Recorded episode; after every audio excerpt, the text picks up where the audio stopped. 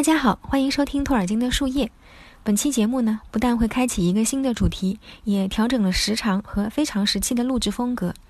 原先每期呢，我们是信马由缰的聊，而我呢，又不是一个技术熟练的剪辑人员，于是呢，节目越来越长。这次我们缩减到十五分钟内，听起来呢没有负担，而且为了保证听感，南城和文晶都呈现了逻辑清晰、流畅优美的表达。虽然听起来没那么日常了，但知识密度更高。等到疫情结束，我们又能聚到一起录之后呢，会在这种风格的基础上调整得更为日常自然。从本期节目开始，我们要讲一个新的主题——托尔金的生死观。生死是众多文学作品的终极主题。托老自己也说过，《魔戒》并不关于战争，并不关于什么。如果它一定要关于个什么，那就是关于死亡。但生死这个主题对我们来说过于庞大，无法驾驭，也没有足够的知识去议论，即便是思考也是极其有限的。所以在这个主题里，我们主要是介绍托尔金对生死的观点。在托尔金的一生里，死亡是如影随形的。他幼年丧父，少年丧母，青年时呢一场战争，又带走了他大多数的至交好友。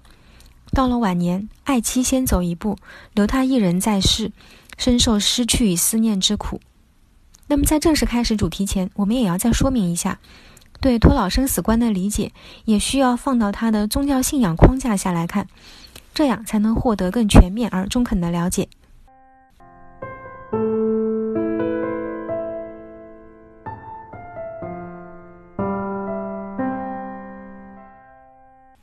大家应该还记得，在《王者归来》的电影中，有一段 Pippin 和 Gandalf 的对话。这段对话发生在刚铎保卫战的期间，因为当时 Pippin 他对即将发生的事情感到害怕，所以他问 Gandalf 是不是一切都将终结了。然而 Gandalf 说，并不是，死亡并不是终结，而是我们每个人都会经历的一段旅程。在你经历了这段旅程之后呢，会看到白色的海岸，会看到骤升的太阳以及青翠的原野。甘道夫所描绘的这幅非常美丽的景象呢，其实是来自于《魔戒》原著最后一章中描述 Frodo 和众人告别后，从灰港坐船与甘道夫、Gladriel 等一行人共同西去的文字。接下来呢，我来为大家朗读一下书中的这段文字：大船航进大海，穿过大海进入了西方，直到最后，在一个下着雨的夜晚，Frodo 闻到空气中有一股甜香。听见越过水面飘来阵阵歌声，然后他觉得就像在邦巴迪尔家中梦见的那样，灰色的雨幕尽数化作碎银琉璃向后卷起。他看见了白色的沙滩，以及沙滩尽头在骤升的太阳下那一片遥远的青翠原野。前面文晶向大家展现的一个非常美丽的图景呢，它是在一个叫阿门州的地方。阿门州是维拉的居所。同时，也是第三纪元末期精灵的家园。它有一个非常特别的名字，叫做 Undying Land，或者翻译过来叫做不死之地。对于 Frodo 和 Bilbo 来说，他们去到这样一个 Undying Land，或者叫做不死之地的话，是不是意味着他们就可以永生了呢？要解答这个问题呢，我们首先需要了解 Frodo 为什么要离开家乡，去到远方，去到阿门州。首先呢，是魔戒给予 Frodo 和 Bilbo 带来的常人无法承受的负担，以及很多的负面影响。其次呢，在整个魔戒大战的过程中，Frodo 不同程度的受到了戒灵、受到了 Shelob 以及受到了 Gollum 的伤害。因此，在中州这个凡尘之地，他的伤痛没有办法得到治愈。因此，可能只有阿门州这个不朽之地，这个人间仙境可以治愈 Frodo 的伤痛。所以在 Frodo 以及 Bilbo 他们的伤痛治愈后。是否就不会死了呢？答案其实是否定的。大家应该知道，霍比特人属于人类的一支，而在托尔金世界的设定里，死亡是伊如给予人类的礼物。虽然我觉得我们并不会很喜欢这个礼物。既然如此，为什么还要称之为礼物呢？因为在人类死后，他们的命运或者说他们的灵魂将不再受到世界的束缚。虽然去到哪里，并没有人知道。然而，在托尔金的世界体系中，精灵却是永生的，所以人类也会时常羡慕精灵的命运。前面文件有提到一个概念，也就是一如啊，我来解释一下一如这个概念。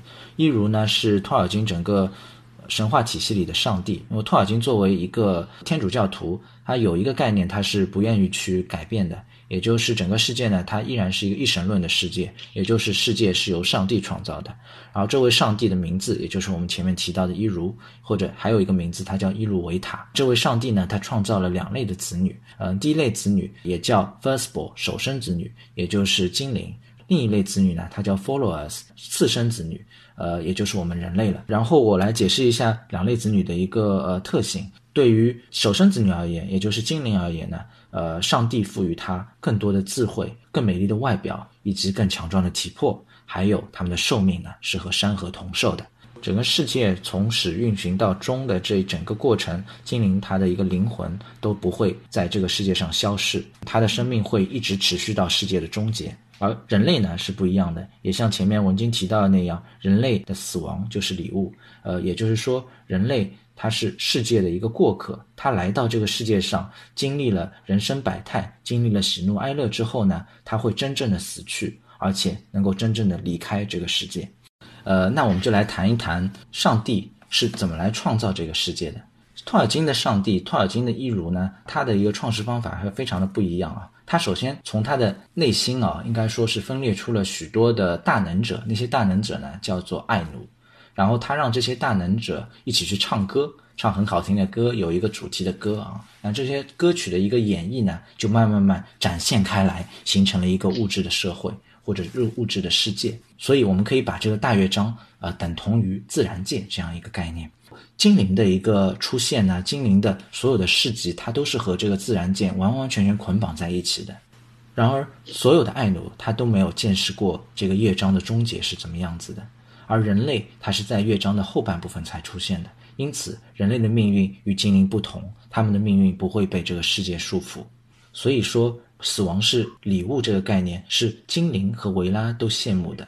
人类由于不受到命运的一个束缚，所以它可以改变许多的呃事情啊。因此，我们反过来看整个《精灵宝钻》，反过来看整个托尔金世界的一个历史发展，每一次改变世界的一个力量都来自于人类，或者说每一次历史的一个车轮被推动都是由人类去主导的。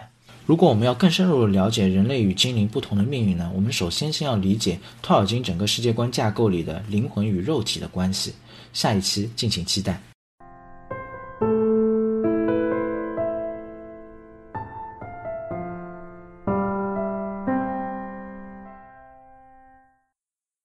我们这次词语小知识是来解释一下“死亡”这个词，在精灵语里，死亡叫做 “firiel”，f i r i e 或者 f i r i e l。这个词呢，其实是用在呃一个角色的一个名字上面。大家如果知道出生代的精灵里面，呃，有一位女精灵叫做 Miriel，也就是 Nodo 的精灵王，嗯，氛围的妻子 Miriel。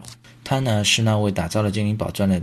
呃 f i a n o 的母亲，当然他在生 f i a n o 的时候用去了太多的精力啊，因此生完 f i a n o 之后，他就没有再继续活下去的意愿了，他的灵魂就离开了肉体，相当于成为了在维林诺第一个死去的一个精灵。当然，他的死亡并不是人类的真正的死亡，他的灵魂只是飘到了曼都斯那个像冥界一样的地方。然后后来有一些机缘巧合之后，他最后又能够活过来，然后重新回到精灵的一个呃凡尘社会。之后呢，精灵就给了他。一个名字叫做解释过来也就是 She that died，也就是那位死去又重新活过来的人。因此，在维利诺最早的时候是没有呃死亡这个概念的，因为没有精灵死过，他是第一个。呃，因此精灵就用。呃，ferial 这个词去解释死亡这个概念，因为呃，Miriel 在死的时候，他一声长叹，因此他们把叹气这样一个概念用给了死亡。然后，死亡这个词最后呢，因为他们后来经历了和人类的一些相处啊，然后发觉人类是真正真正的死亡了，所以他们把这个词就用给了人类的死亡。